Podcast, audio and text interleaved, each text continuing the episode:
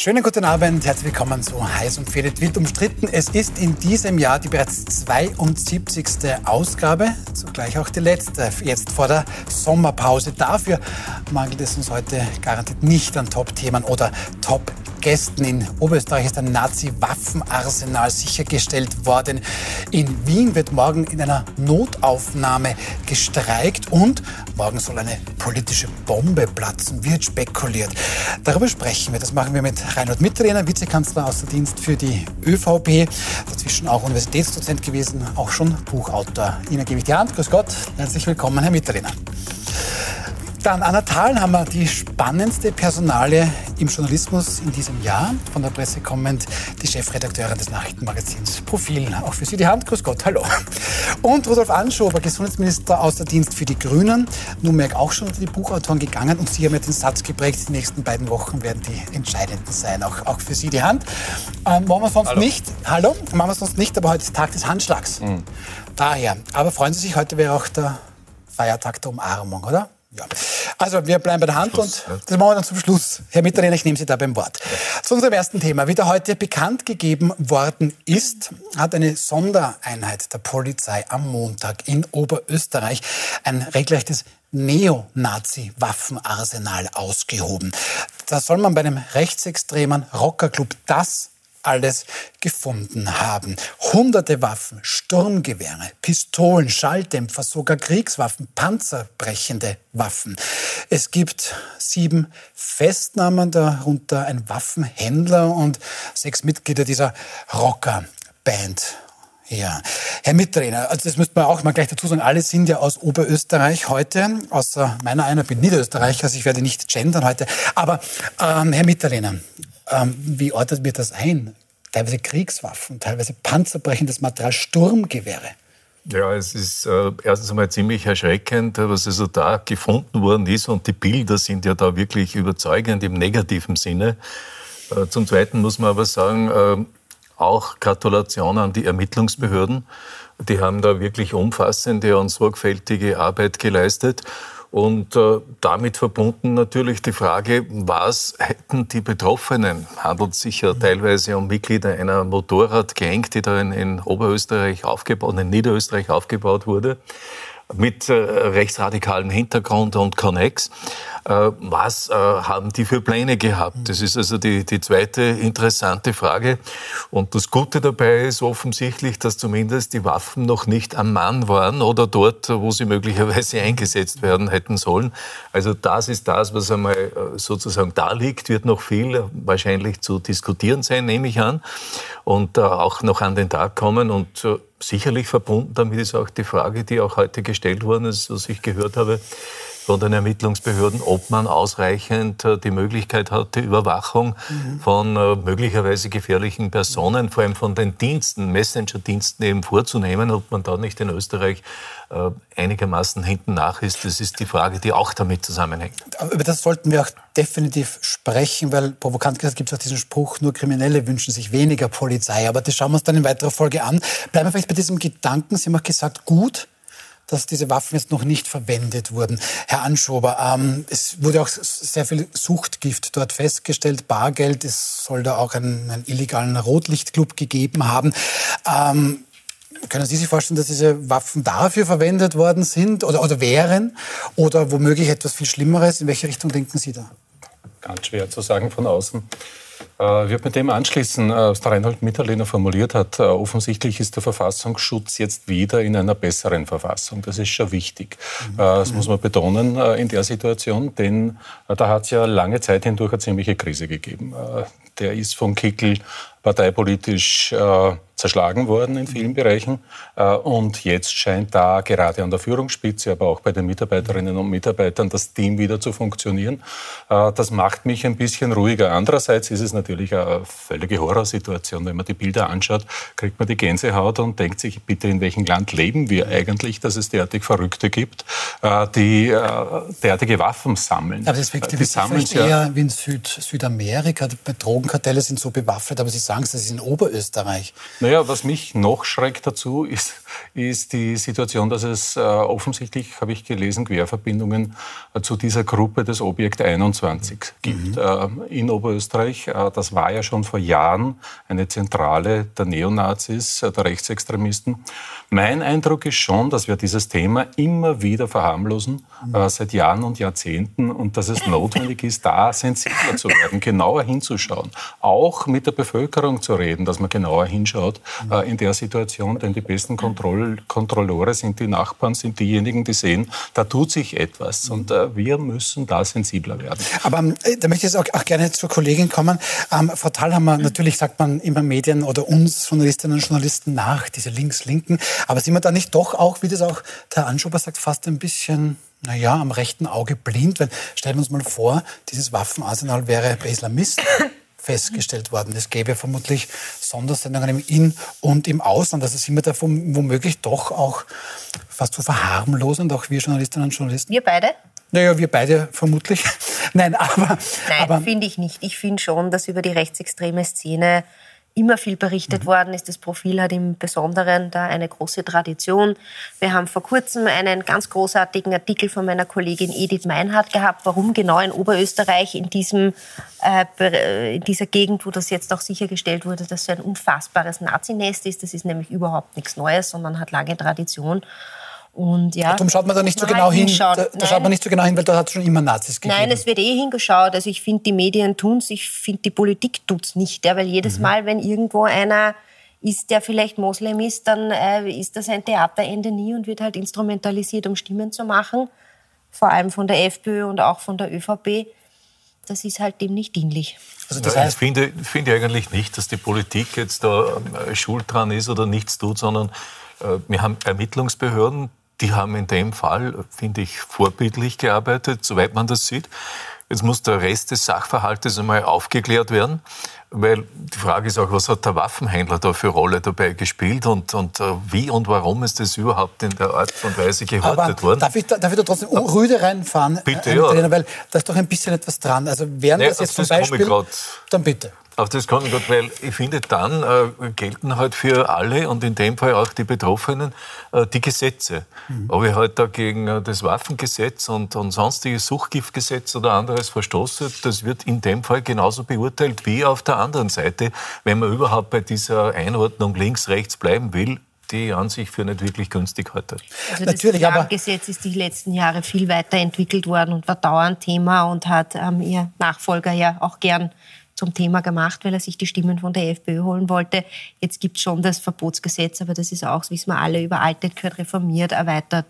Äh, ich muss ja sagen, ich bin erstaunt, dass man hier noch so diese Hackenkreuz-Dinge sieht. Das ist ja eigentlich richtig oldschool. Die Neonazis heutzutage sind schon moderner. Sind, sind schon ein bisschen moderner. Sie schauen mhm. auch gerne mal aus wie Linke. Ich habe vor einiger Zeit, das war sehr lustig, äh, bei einer Demonstration ja. hat ein Polizist gesagt, ich weiß gar nicht mehr, wer wer ist. Alle haben so einen schwarzen Kapuzenpulli, wer, wer ist der Nazi, wer ist der Linke. Also das hat sich eigentlich geändert. Das, was wir hier sehen, ist äh, schon was, was normalerweise Aber nicht mehr die Frage, die, die, die ich Ihnen nicht angebracht habe, stelle ich jetzt dem Herrn Anschober, ähm, weil ich denke schon, dass Fatalhammer hier einen Punkt hat. Wäre das jetzt zum Beispiel bei Islamisten gefunden worden? Also Herbert Kickl würde mal vermutlich nicht nur eine Festung Europa wollen, sondern in dem Fall sogar eine Festung Oberösterreich.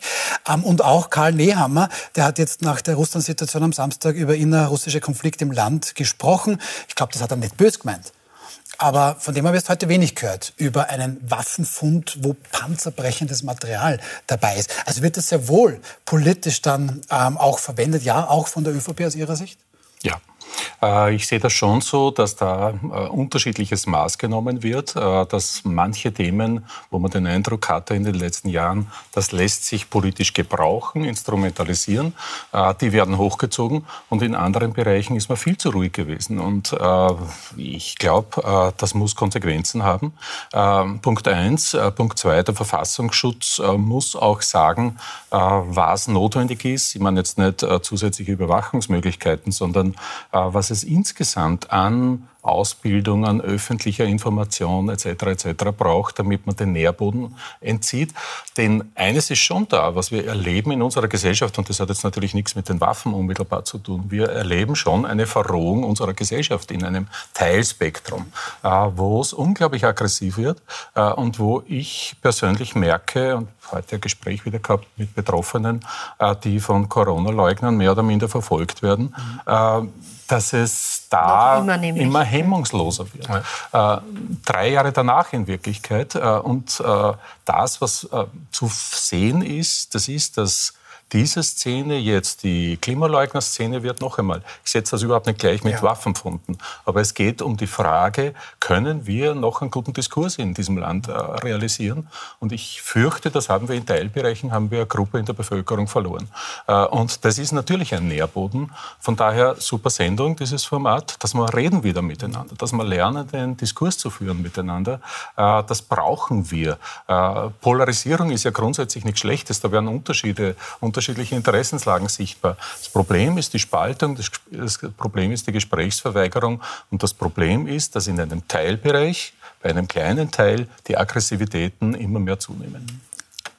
Seht ihr das ähnlich, Herr Mitterlehrer? Sie haben jetzt ein paar Mal auch, genickt. Ja. Nein, es ist auch ähnlich. Also im Endeffekt äh, fehlt unserer Gesellschaft so ein bisschen die gegenseitige Wertschätzung, der Respekt auch für andere Meinungen und man trägt halt sehr schnell äh, unterschiedliche Meinungen dann auch mit Gewalt, teilweise eben auch mit Waffengewalt aus.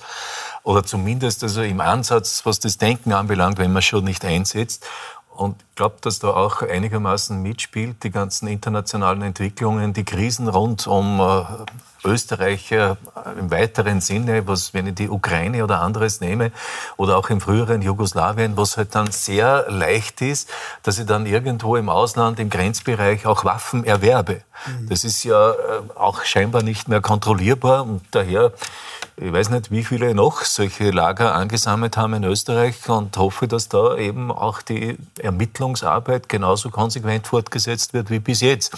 Aber es ist traurig genug, weil im Endeffekt bekämpft man damit natürlich nur die Symptome und nicht das Problem äh, Aber an sich da würde mich, und toleranter besser miteinander umzugehen. Da würde mich, ja bitte, da würde mich wahnsinnig interessieren, ich schmeiße nur ganz kurz rein, ob die Politik da eine getriebene ist, also vielleicht weil die Gesellschaft so ist, oft gar nicht mehr in den Diskurs kommt, also auch da lauter werden muss, oder ob die Politik da ein bisschen Mitschuld hat, weil ja. auch sie jetzt nicht mehr miteinander, sondern eher so im Glaubenskrieg, wir sind keine Bittsteller, wir sind ein Autoland, ähm, puh.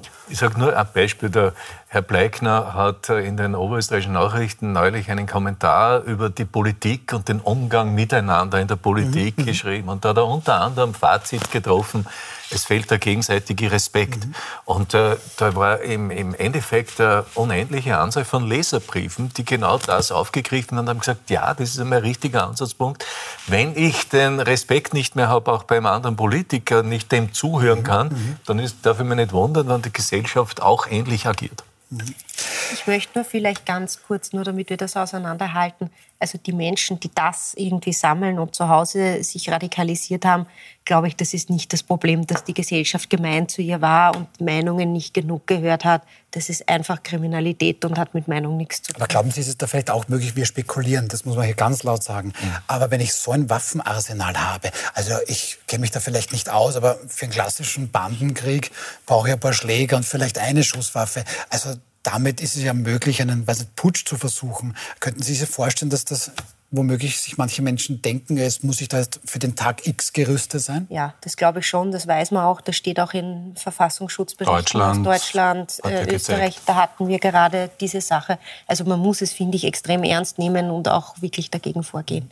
Aber wenn Sie schauen in Deutschland bei den Auseinandersetzungen der Motorradbanden, dann sind die doch mit, mit ähnlicher Ausrüstung da gegeneinander ja. angetreten, mhm. teilweise mhm. um auch eine Art Abschreckungspotenzial beim anderen zu erzeugen. Also äh, dort gibt es ja auch entsprechende Verbote und äh, ein Teil des Problems dürfte schon sein, dass man das jetzt auch nach Österreich exportiert mhm. hat. Mhm. Herr Mitterlehner, Sie haben vorher das schon angesprochen und das ist schon ein virulentes Thema, also ganz vereinfacht gesagt sind Polizei und Staatsschutz teilweise noch nicht im 21. Jahrhundert angekommen, womöglich Kriminelle aber schon längst. Ich meine es damit, dass man zum Beispiel der mögliche Anschlag auf die Pride Parade in Wien, ja, da haben ausländische Nachrichtendienste den österreichischen Staatsschutz informiert. Das sind ausländische Dienste, die quasi den Bundestrojaner haben, die zum Beispiel auch auf soziale Medien schauen können. Das dürfen die österreichischen Behörden noch immer nicht. Und der Direktor der DSN, der Direktion für Staatsschutz und Nachrichtendienst, Omar Hijabi Pirchner, erklärt das gestern in Milban wie folgt. Wir haben auch insbesondere in dieser Ermittlungsarbeit gesehen, dass es für uns sehr schwer ist, Gefahren zu jeder Zeit gut einschätzen zu können, wenn es nicht möglich ist, die Kommunikation unter Gefährderinnen und Gefährdern mitzubekommen. Und das können wir in Österreich nicht. Wir sind in Österreich hier auf europäischer Ebene Schlusslicht. Und es war von daher aus meiner Sicht unbedingt notwendig, auch zu erwähnen, dass wir moderne Ermittlungsinstrumente brauchen. Mhm. Warum? Weil es kann nicht sein, dass der Staat die Freiheit der Gefährderinnen und Gefährder schützt zulasten der Freiheit der Gesellschaft. Also mich hat er jetzt, das klingt für mich sehr vernünftig, und wenn ich mir vorstelle, dass man einen Nachrichtendienst nicht anruft, ja, und, und der österreichische Staatsschutz diese Informationen damit gar nicht bekommt. Man, wer verwendet 2023 als Krimineller noch SMS und, und, und auf sonst darf der Staatsschutz nicht zugreifen. Ist das gut? Ich finde, er hat da ein, ein, ein bisschen recht. Also man kann nicht glauben, dass jemand mit einem Bleistift und einem Kugelschreiber äh, dagegen vorgehen kann, wie Kriminalität heutzutage aussieht, wo sie stattfindet und wo man das vereinbart. Er hat auch recht damit, dass Österreich äh, damit Schlusslicht ist und dass sie wahrscheinlich, finde ich, mehr Befugnisse brauchen. Die Befugnisse sind auch nicht das Problem, es ist eine Frage der Kontrolle und in welchen Fällen mhm. darf man es einsetzen. Das, finde ich schon, muss man ganz genau und ganz streng regeln, weil es gibt Missbrauch, kann passieren. Gerade die DSN hat in der Vergangenheit ein paar Leute unter sich gehabt, äh, wo es heute große Ermittlungen gibt, mhm. die weltberühmt geworden sind. Und da muss man einfach schauen, dass das äh, auch in den richtigen Bahnen ist. Wenn es das ist, habe ich nichts dagegen. Und damals hat es ja dann auch keine Informationen mehr für den österreichischen ja. Verfassungsschutz mehr gegeben, weil das Vertrauen gefehlt hat mhm. international. Mhm. Das ist jetzt wieder da und das spricht eigentlich wieder für den Verfassungsschutz. Muss man sich anschauen in Ruhe, überprüfen, schauen, was notwendig ist, äh, faire politische Debatte führen, einen Diskurs führen und nicht wieder daraus an, an Popanz machen, an parteipolitischen. Ich meine, es gibt, Sie haben es vorher so schön gesagt, mit denen, wobei schön, aber tatsächlich ja. diese Rockerbanden, ähm, die kämpfen da mit solchen Waffen dagegen. Jetzt bleibe ich da vielleicht ein bisschen im Bild. Ich persönlich möchte nicht, dass der Staatsschutz quasi mit dem Messer zu einer Schießerei kommt. Also sprich, dass der zu wenig Möglichkeiten hat, um, um solche Kriminellen zu stoppen. Wie sehen Sie das? Ah, haben wir da eigentlich ein Versäumnis in den letzten Jahren? Weil alle anderen... Ich habe es vorher schon angesprochen. Ja. Also ich bin dafür, dass man sich das jetzt äh, genauer anschaut, wobei Anlassgesetzgebung immer ein bestimmtes Problem mhm. ist. Mhm. Äh, genauer anschauen heißt, äh, ich schaue mir an, was haben andere europäische Staaten, die mit uns vergleichbar sind, an Regelungen. Die sind offensichtlich äh, besser, was da die Nachrichtendienste anbelangt. Das sollte man sich als Beispiel nehmen und dann natürlich genau die Abwägungen treffen, denn es ist die, die Überwachung ein besonders heikles Gebiet und brauche eine verfassungskonforme Regelung, Einbeziehung der Gerichte anderes mehr, um Missbrauch zu vermeiden. Äh, das Beispiel da mit der äh, Parade habe ich als eher schlechtes Beispiel gefunden, muss ich ehrlich sagen. Denn wenn ich nicht einmal Chats habe, äh, wo die wirklich tatsächlich vorgehabt haben, genau diese Parade in irgendeiner Weise da jetzt anzugreifen oder Ähnliches zu tun, sondern noch im Bett gelegen sind, dann war das vielleicht eben genau das nicht richtige Beispiel. Deswegen nicht anlassbezogen mhm. diskutieren, mhm. sondern sich grundsätzlich das anschauen und die entsprechenden Konsequenzen ziehen. Das finde ich in dem Fall äh, durchaus richtig. Vielleicht ist das auch etwas, wo der Herr Anschober zustimmen würde, dass man eben in diesen Emotionen, in denen wir immer leben, dann, ah, das muss jetzt und ich muss das jetzt verstehen und jetzt muss da was handeln, dass man es eben nicht tut. Man überlegt, es gibt diesen, diesen Anlass, aber in aller Ruhe, kühl, gemeinsam im Austausch ähm, das ähm, dann überlegen. Wobei man fairerweise dazu sagen muss, dass der Direktor des Verfassungsschutzes seit Monaten und Ewigkeiten wegen Dafür, dieser Sache redet. Ja, ja. Ja. Okay, dann schauen wir zu unserem nächsten Thema. Ein Streik in der Notaufnahme eines Krankenhauses. Also das klingt für die meisten von uns schon mal gar nicht gut. Wenn das noch eine der wichtigsten Notaufnahmen in der Bundeshauptstadt ist, dann ist womöglich wirklich Feuer am Dach. In der Klinik Wien vor Otterkring wird das morgen der Fall sein. Konkret soll es nur ein Warnstreik sein zwischen 10 und 11 Uhr Vormittag. Aber in Wahrheit, sagen hier betroffene Ärzte und Ärzte, Pflegerinnen und Pfleger, ist es ein verzweifelter Hilferuf, um auf katastrophale Zustände hinzuweisen. So sind die, die Meldungen auch bei uns im Personal. Man kann nicht mehr, man steht mit dem Rücken zur Wand und wir sind nicht erhört worden. Wir haben das mehrmals gemeldet über den Dienstweg. Es ist nichts weitergegangen, keine substanziellen Verbesserungen und deswegen haben wir jetzt den Schritt nach vorne getan und eben diesen Warnstreik angekündigt. Also Herrn Schuber, da muss ich natürlich mit Ihnen beginnen als ehemaliger Gesundheitsminister. Also da hat man wirklich ganz, ganz schlimme Sachen. Eklatanter Personalmangel, ähm, schlechtes Management der Rettungsfahrten, ähm, nicht die Geräte, die man braucht. Und, das macht das Ganze noch viel schlimmer, es soll ignoriert werden. War das bei Ihnen damals auch schon so als Gesundheitsminister, beziehungsweise wie kommentieren Sie diese Vorwürfe, diesen Streik, der da morgen vor der Tür steht? Das ist ein unglaublich dramatischer Hilferuf aus meiner Sicht, äh, der da ist, den man extrem ernst nehmen muss. Mein Eindruck ist, das ist nicht der erste, sondern in Wirklichkeit diskutieren wir in Österreich seit Monaten genau über dieses Thema und über dieses Problem. Ich selbst war in einem Wiener Spital wegen einem Bandscheibenvorfall im Februar und habe dort auch äh, viele Schilderungen hoch engagierter Mitarbeiterinnen und Mitarbeiter. Das muss man auch dazu sagen. Was die Leute dort leisten, ist absolut Topklasse. Äh, nur mit der Pandemie hat ein Prozess sich verschärft, äh, der vorher schon da gewesen ist, mit Personalmangel, mit Strukturproblemen, die wir im Gesundheitssystem haben. Wir haben ein unglaublich zersplittertes System, wo ganz viele zuständig und auch nicht zuständig sind. Das heißt, dieses System ist schwer reformierbar. Und deswegen ist es absolut notwendig, dass man diesen Hilferuf ernst nimmt. Im Übrigen, ich bin überzeugt davon, da wird nichts passieren. Die Ärztinnen und Ärzte werden aufpassen, dass in dieser Stunde auch nichts passiert. Selbstverständlich. Das ist ja auch ihr Eid, äh, den sie geschworen haben. Aber das heißt, jetzt hergehen und ich höre ja, dass die Bundesregierung ein Gesetzespaket vorbereitet. Das ist allerhöchste Zeit. Das sollte auch auf breiteste parteipolitische Beine gestellt werden, äh, damit man da einen Konsens hat. Und es wäre höchst notwendig, die anderen Partner im Gesundheitssystem jetzt breit einzubeziehen. Das heißt die Bundesländer, das heißt äh, die, die, die Sozialversicherungssysteme und andere.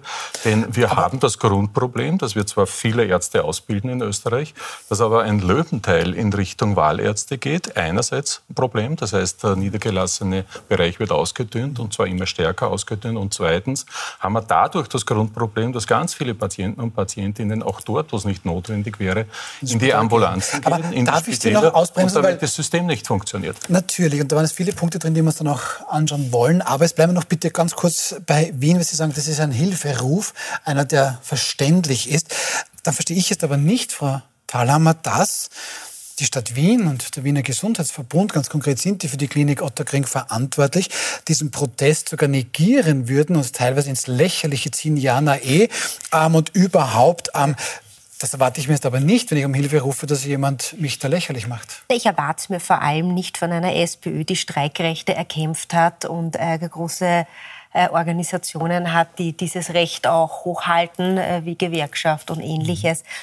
Ich muss auch sagen, es ist eine sehr eigenartige Reaktion, weil jeder, der ins Spital geht, der jemanden kennt, der gerade dort war, man hört ja überall dieselben Geschichten. Also das ist schon eine Art von Realitätsverweigerung, die sich mir einfach nicht mehr ähm, erschließt. Und ja, es ist jetzt höchst an der Zeit, was zu tun. Auch die Ärztekammer, glaube ich, ist jemand, der, also eine, ein Player, der da ziemlich blockiert.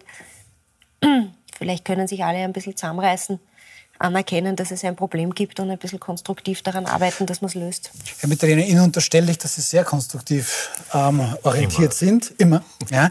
Ähm, aber diese Fronten schauen wirklich verhärtet aus. Jetzt hat man gesagt, nur, womöglich, man könnte jetzt noch sprechen, um diesen Streik dann morgen zu verhindern. Und die berichten jetzt, die Ärztinnen und Ärzte, dass von der Stadt Wien geheißen, ja, können wir eh reden, aber am klassischen Dienstweg.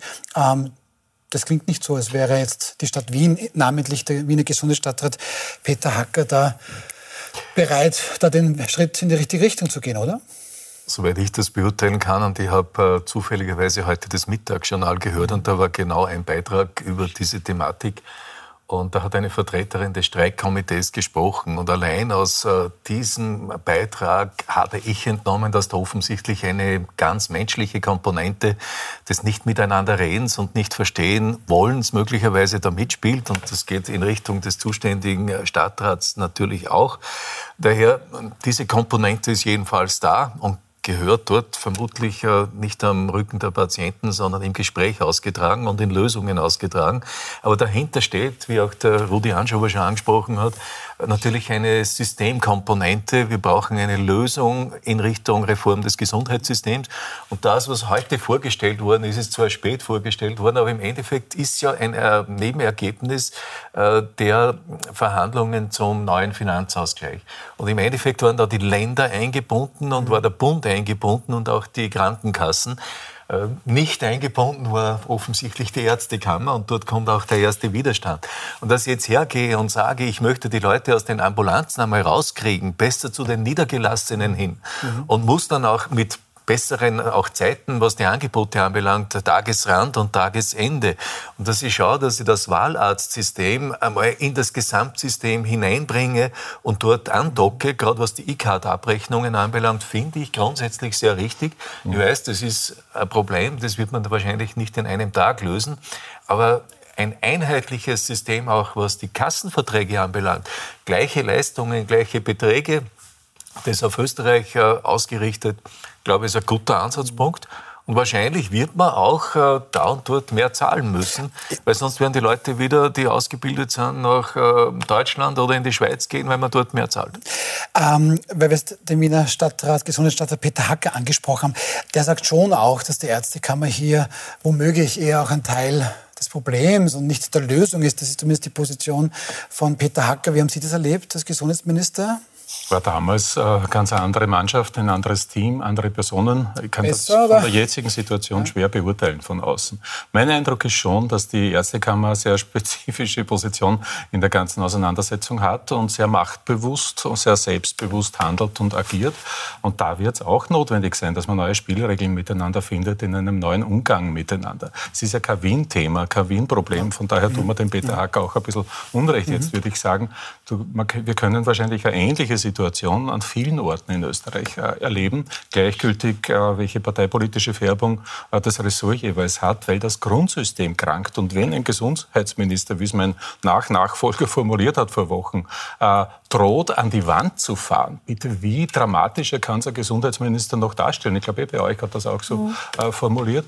da ist akuter Handlungsbedarf und ja, gelernte Österreicher und Österreicherinnen wissen, der Finanzausgleich und die Verhandlungen ums Geld sind immer der Zeitpunkt, wo man große Reformen zustande bringt. Aber weil deswegen ist das ein historisches Zeitfenster. Ja, aber da gehe ich mal ganz kurz weg von den, von den Bundes Politikern und komme jetzt dazu uns, in dem Fall jetzt als Bürgerinnen und Bürger. Ähm, aber trotzdem zuhören. Laut OECD haben wir mit 36 Prozent, ja, stimmt, eigentlich auch Bürger. Nein, aber mit 36 Prozent Sozialabgaben liegen wir doppelt so hoch als der OECD-Schnitt. Wir haben in den letzten 20 Jahren ins Gesundheitssystem fast doppelt so viel. Wir haben 2005 in etwa 26 Milliarden investiert, stehen jetzt bei 50 und ein bisschen mehr. Ähm, ich will jetzt nicht darauf hinaus, wir zahlen Unmengen in dieses Sozialsystem ein. Der Staat tut das quasi eben auch und dann krankt es. Also das ist ein Missmanagement offensichtlich. Ähm, wie kann ich mir das erklären? Nach der Logik, ich zahle dafür, ich will die Leistung und nicht tagelang warten müssen, bis überhaupt noch ein Arzt vorbeikommt in einem Krankenhaus. Ich glaube, das System ist so komplex geworden, dass es ähm, einfach ineffizient ist. Also mein Vater war Chef von einem kleinen Spital, der hat einmal gesagt, er hat 54 Geldgeber und dieses Gesundheitssystem mhm. ist nicht mehr reformierbar. Es wäre wär besser, man sprengt es und stellt es neu auf die grüne mhm. Wiese. So. Und man sieht ja schon, dass es einfach irrsinnig schwierig ist, einen, einen Konsens zu finden. Es sind so viele Player, die da sind. Es ist alles so unglaublich kompliziert und ich glaube, dass in diesen ihren Strukturen, die man mittlerweile hat, die einfach nicht mehr zeitgemäß sind, nicht funktionieren, nicht dynamisch genug sind und dann natürlich auch viel, viel Geld versickert. Also wenn ich mir zum Beispiel überlege, es gibt so wenig Spitalsärzte und da muss ein Spital, damit es überhaupt über die Runden kommt, sauteuer ähm, Wahlärzte, Privatärzte einkaufen, damit die überhaupt diese Dienste noch schupfen können. Na, wenn ich ein Privatarzt bin und ich möchte hier kein Privatarzt-Shaming betreiben, aber wieso soll ich in ein Spital gehen? Das ist ja so viel besser.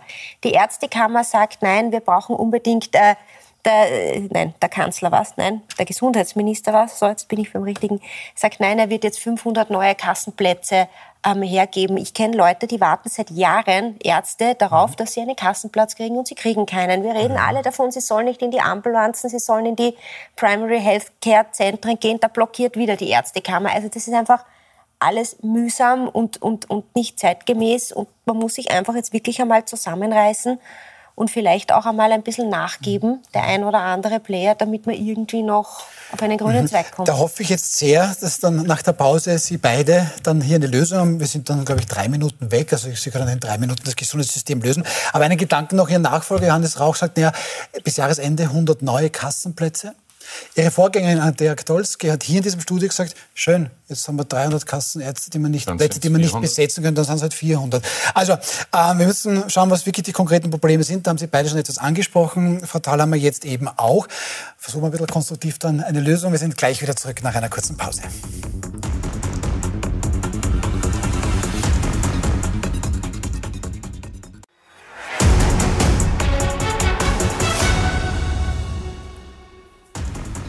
Willkommen zurück bei Wild umstritten. Reinhard Mitterlehner und Rudolf Anschober. Die beiden haben jetzt quasi drei, vier Minuten Zeit gehabt, um das Gesundheitssystem zu reformieren. Bevor wir jetzt aber wieder seriös werden, möchte ich auch mal Ihnen zeigen, was sind denn überhaupt die Gründe für die akute Verschlechterung im Gesundheitssystem. Hier gibt es aktuelle Zahlen erhoben vom Austrian Health Forum. Ähm, da meinen 1000 Befragte Ärztemangel, ganz ein großes Thema. Für vier von zehn Wartezeiten für Behandlungen, das sagen viele Patientinnen und Patienten, jeder dritte. Pflegenotstand, das war immer ein großes Thema bei Ihnen, Herr Anschober. Und zwei Klassenmedizin. Da gibt es auch schon Stimmen, die sagen, eigentlich haben wir schon mehr Klassenmedizin. Ähm, ich glaube, wir sind uns einig, dass das alles die, die Punkte sind, die nicht funktionieren. Frau Thalhammer hat vorher gesagt, dieses System gehört wohl gesprengt. Ja, klingt das nicht so gut, aber wäre das die einzige Lösung oder, oder wie sehen Sie das? Ich würde Reform vorschlagen. Ja. Ich bin kein Sprengfreund. Äh, aber äh, dass ganz akut gehandelt werden muss, ich glaube, das ist völlig unbestritten. Und wer das jetzt noch einmal verschläft, äh, der wird auch bei den Wahlen gestraft werden. Ich glaube, das ist ein riesiges Thema bei den nächsten Nationalratswahlen. Äh, zu Recht ein riesiges Thema. Und die Quadratur des Kreises heißt alle an einen Tisch und heißt diese Grundreformen, von denen wir gesprochen haben, die seit Jahren auf dem Tisch liegen, jetzt endlich umzusetzen. Damit jetzt zu beginnen mit einem Gesetzespaket ist gut und den Finanzausgleich jetzt als Hebel zu nützen. Denn wann hat man alle Interessen am Tisch. Die hat man dann am Tisch, wenn der Geldkuchen neu verteilt wird. Da geht etwas. Das ist historisch immer so gewesen und das muss man jetzt nützen und von daher sind wir in einer guten Situation. Von daher mhm. ist es auch gut, wenn die Mitarbeiter und Mitarbeiterinnen jetzt laut sagen, was sie brauchen und dass es so nicht geht. Also das heißt, Geld ist ein wichtiger Hebel, merke ich. Herr Mitterlehner, dennoch, ich habe es ja vorher schon gesagt, in nicht mal 20 Jahren haben Sie die Ausgaben im Gesundheitssystem verdoppelt. Ja, Haben wir da noch mehr Geld nach, oder wie? Das deutet dann äh, ganz klar darauf hin und ist ja auch belegbar, dass wir ein Schnittstellenproblem haben. Mhm. Wir haben einfach verschiedenste unterschiedliche Kreise, was die Finanzierung, aber auch äh, die Erstellung der Leistungen oder anderes ja, anbelangt. Kannst du ein Beispiel geben? Ja, Beispiele etwa. Die äh, ganzen Spitäler sind im Prinzip Landesangelegenheit. Mhm. mhm. das System der niedergelassenen Ärzte wird finanziert von den Gebietskrankenkassen. Mhm. Die Wahlärzte teilweise aus dem System, teilweise anders. privat finanziert. Dann haben Sie die Problematik beispielsweise, der Bund zahlt alle Ärzte äh, des Wiener AKH mhm. äh, auf, auf Basis noch einer Vereinbarung damals in der Monarchie, weil der Kaiser die, die, das Spital errichtet hat. Äh, also das haben Sie schon allein von dem her verschiedenste Schnittstellen, äh, die problematisch sind, wenn es um den Übergang geht. Es kommt jemand aus dem Spital raus, mhm. mit was geht er dann jetzt sozusagen zum Hausarzt, von den Medikamenten beginnend mit den Verschreibungen bis zu sonst was. Mhm. daher glaube ich, dass man diese Problematik, wie gerade Rudi Anschober gesagt hat, nur lösen kann, wenn ich die Finanzierungsströme einigermaßen vereinheitliche, mhm. wenn ich die Leistungen, was die Kassen anbelangt, vereinheitliche und schaue, dass ich die Schnittstellenprobleme löse. Und dann komme ich dann natürlich auch zu den Ärzten, insbesondere was die Regionalkrankenhäuser anbelangt. Äh, ich brauche nicht nur Ärzte in der Großstadt, wo ich eh gerne bin, sondern ich brauche einen Rohrbach oder sonst wie gut ausgebildete Ärzte, die auch dorthin gehen. Mhm. Und das muss man sich entsprechend so lösen von den Trägern, dass da einfach teilweise ein Anreiz, eine Verpflichtung mhm. da ist, dass man finde die, die Idee gar nicht schlecht, dass man beispielsweise hergeht und sagt, ein Teil des Studiums zahlt man, was die Kosten anbelangt, dafür verbunden mit der Verpflichtung, dass man dann in der Region bleibt. Das sind lauter Ansätze, die man durchaus äh, umsetzen kann und wie ich gesehen habe, das wird nicht die, die Allerweltslösung sein für immer, aber der, der Zug, wenn das jetzt so umgesetzt werden sollte, fährt in die richtige Richtung. Äh, hoffentlich auch unter Beteiligung der Ärztekammer, weil die zufällig, ich bin ja durchaus eifriger Fernseher, aber habe schon im Vorfeld gesehen, dass man gesagt hat, da kommt eine Einigung möglicherweise bei den Finanzausgleichsverhandlungen. Mhm. Das werden wir nicht so wollen seitens der Ärztekammer. Ja, also das ist, glaube ich, nicht der richtige Ansatzpunkt, sondern da sollte man sagen, setzen wir uns also auch dazu und schauen, dass wir das einbinden, im Interesse jetzt immer der betroffenen Patienten. Mhm. Ähm, kommen wir langsam dann quasi zum Abschluss. Jetzt mag ich natürlich die Kraft Ihrer beiden Parteien da jetzt nicht gering schätzen. Aber geht sich das aus, dass Türkis-Grün ähm, das Ding in die richtige Richtung mal zumindest lenkt? Von Reform oder von Sprengungen natürlich gar nicht, aber von, von der Kraft. Weil nicht böse, jetzt für mich als Bürger klingt das, puh, ich zahle mit meinem eh schon ordentlich versteuerten Geld ein System, das nur ineffizient ist, sorry. Und ich kann mir jetzt nicht vorstellen, dass das ein bisschen Finanzausgleich das regeln kann. Bei aller, bei aller Wertschätzung. Das, ich gehöre prinzipiell nicht zu den Optimisten, muss ich auch dazu sagen. Ähm, nein, ich glaube nicht, dass sie das regeln können. Es gibt ja einen Grund, warum das seit vielen, vielen Jahren so verfahren und festgefahren ist. Und ähm, also ich glaube, das Gesundheitssystem ist ein bisschen unreformierbar, außer man hackt da mal wirklich ordentlich rein. Entfernt auch ein paar Leute, die wirklich immer nur blockieren. Das ist einfach mühsam. Das sind immer dieselben Wer wäre da zum Beispiel so? Ich also, keine Namen. Namen aber so welche Nein, aber ich finde schon, dass das Verhalten der Ärztekammer unlauter ist. Wirklich. Mhm. Also das ist seit Jahren, das ist nicht zum Mit anschauen. Das mhm. ist so, wie die Lehrergewerkschaft jahrelang war. Also ist einfach mühsam. Mhm. Ähm, ja, und vielleicht auch ein bisschen nicht nur das Wohl der Interessensgruppe, die man angeblich hinter sich hat, wobei die Ärztekammer auch vielen Ärzten unglaublich auf die Nerven geht. Also ich weiß auch nicht, ob die nur zufrieden sind, sondern auch ein bisschen sehen, dass es halt Kunden gibt. Als Versicherter ist man Kunde, mhm. sehe ich schon so, und dass man da auch einen gewissen Anspruch auf eine Serviceleistung hat. Mhm. Zumindest im Notfall, dass die Basisdienste funktionieren, wäre nicht so schlecht dann wünsche ich aus, aus, ganzem Herzen Ihren beiden Parteien, dass da eben viel Kraft da ist, um das doch ein bisschen in die richtige Richtung zu bekommen. Aber da würde ich dann trotzdem fast auf der Seite von Fatalhammer sein, in dem Fall fast ein bisschen pessimistisch. Geht es ja? auch um die Bundesländer, geht es auch um die Gemeinden, geht es auch um die Gebietskrankenkassen. Das ist nicht eine Koalitionsfrage jetzt. Aber ich brauche nicht, ich, ich, sag das noch, ich glaube, da wäre mehr einer Meinung sein, aber ich zahle ein teures System, das 27 Kanzeln irgendwas Mieterzahlen und, und, und komme dann nicht auf meine Leistungen, die ich aber teuer bezahle. Ob das jetzt lösbar oder nicht lösbar ist, ja. Also, man soll schon das Kind nicht mit dem Bad jetzt ausgießen. Ich meine, das österreichische Gesundheitssystem ist nach wie vor eins der besten in ganz Europa, was die Qualität der Leistungen ja. und anderes anbelangt. Vergleichen Sie es einmal mit England oder sonst wo. Und dann werden Sie da zu dem Schluss kommen, es ist äh, notwendig, was weiterzuentwickeln und zu reformieren. Aber im Grunde ist es ein sehr, sehr gutes System. Und der Bürger zahlt im Prinzip nichts dafür.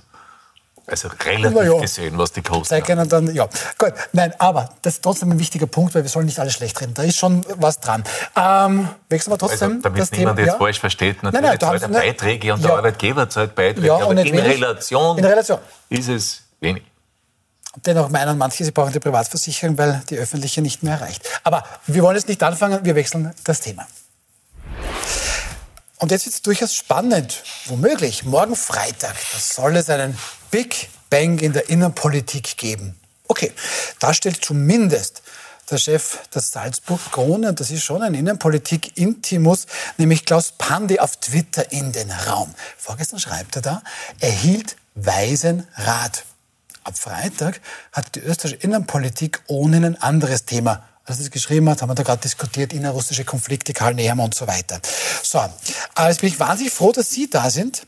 Äh, Frau Thalhammer, Sie gelten als eine der profiliertesten Investigativjournalistinnen unseres Landes. Wissen Sie was? Bringen Sie Licht ins Dunkel. Was kommt denn da morgen für eine große Geschichte? Oder hat der Herr Bandi einfach gerade einen wahnsinnigen Spaß, dass wir darüber reden? Glaube, dass der Herr Pandi prinzipiell in seinem Leben einen riesigen Spaß hat. Und das war schon ein paar Mal so, dass er irgendwas angekündigt hat und dann einen Aprilscherz mitten unterm Jahr äh, verkündet hat.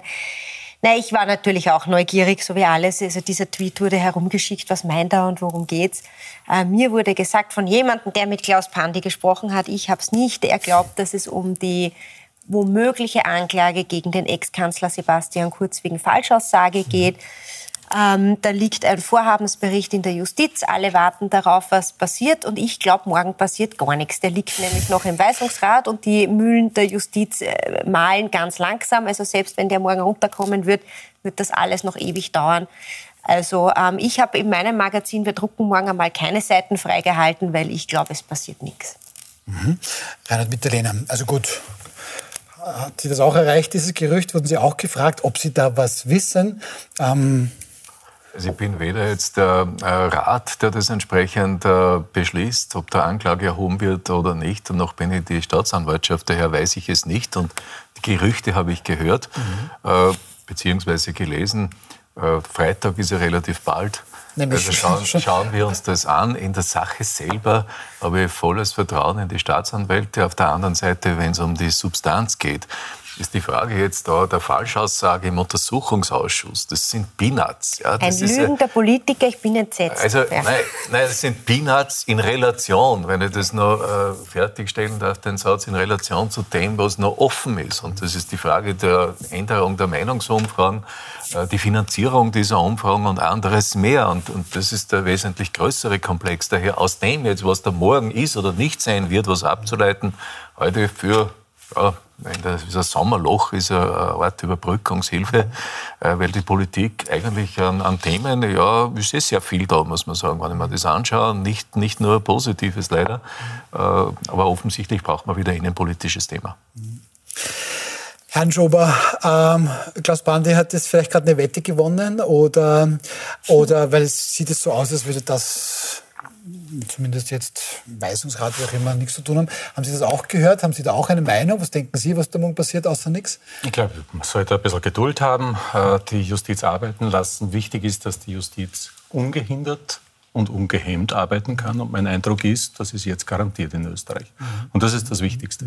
Und ob das jetzt zwei Wochen früher oder zwei Monate später passiert, ist völlig gleichgültig. Aufgeklärt gehört die Geschichte und zwar restlos. Und äh, ich habe den Eindruck, die Justizministerin garantiert, dass es da keine politischen Eingriffe gibt. Aber Herr Mitterlehner, weil Sie das angesprochen haben, also Falschaussage im, im Untersuchungsausschuss, Puh, ja, aber eben die anderen Vorwürfe sind dann schon groß und nein, es war meine Schmutzwäsche waschen, aber da waren ja Umfragen womöglich dabei. Die quasi Im, Im, Untersuchungsausschuss? Nein, nein, früher, das sind die anderen ja, Vorwürfe. Ja, da waren ja dann Umfragen dabei, die dann zeigen sollten, dass die ÖVP auch so viel besser dran ist mit Sebastian Kurz als mit Ihnen, die womöglich über das Finanzministerium bezahlt worden sind, also sprich mit Steuergeldern, das wäre nicht rechtens. Ähm, denken Sie, dass da dann auch mal, dass es nicht die viel wichtigere Geschichte wäre, das haben Sie eh schon angedeutet, denken Sie, dass es da überhaupt irgendwann mal eine Entscheidung geben wird, weil das dauert ja auch schon alles sehr, sehr lange. Naja, das ist ja der springende Punkt. Also erst einmal finde ich es gar nicht gut, wenn also die Justizministerin garantieren muss, dass ein Verfahren ordentlich abläuft. Mhm. Also im Endeffekt soll das die Unabhängigkeit der Justiz von sich selber und vom System her garantieren. Und ich glaube, geht, äh, funktioniert einigermaßen. Das ist das eine. Das zweite, ich bin selber Jurist. Und da haben wir schon so viel zu sagen, naja, da die Wissentlichkeit und, und, die wirkliche Absicht jetzt da im Untersuchungsausschuss nachzuweisen, ist halt ein bisschen schwieriger. Mhm. Und von der Sache her, sagen, da, da wird sehr viel äh, an, an, an Dingen gesagt, äh, problematisch oder schwerer beweisbar. Äh, das andere heute für gravierender, auch im, im Sinne jetzt einer funktionierenden Demokratie und äh, sollte möglichst äh, bald restlos ausgeräumt werden.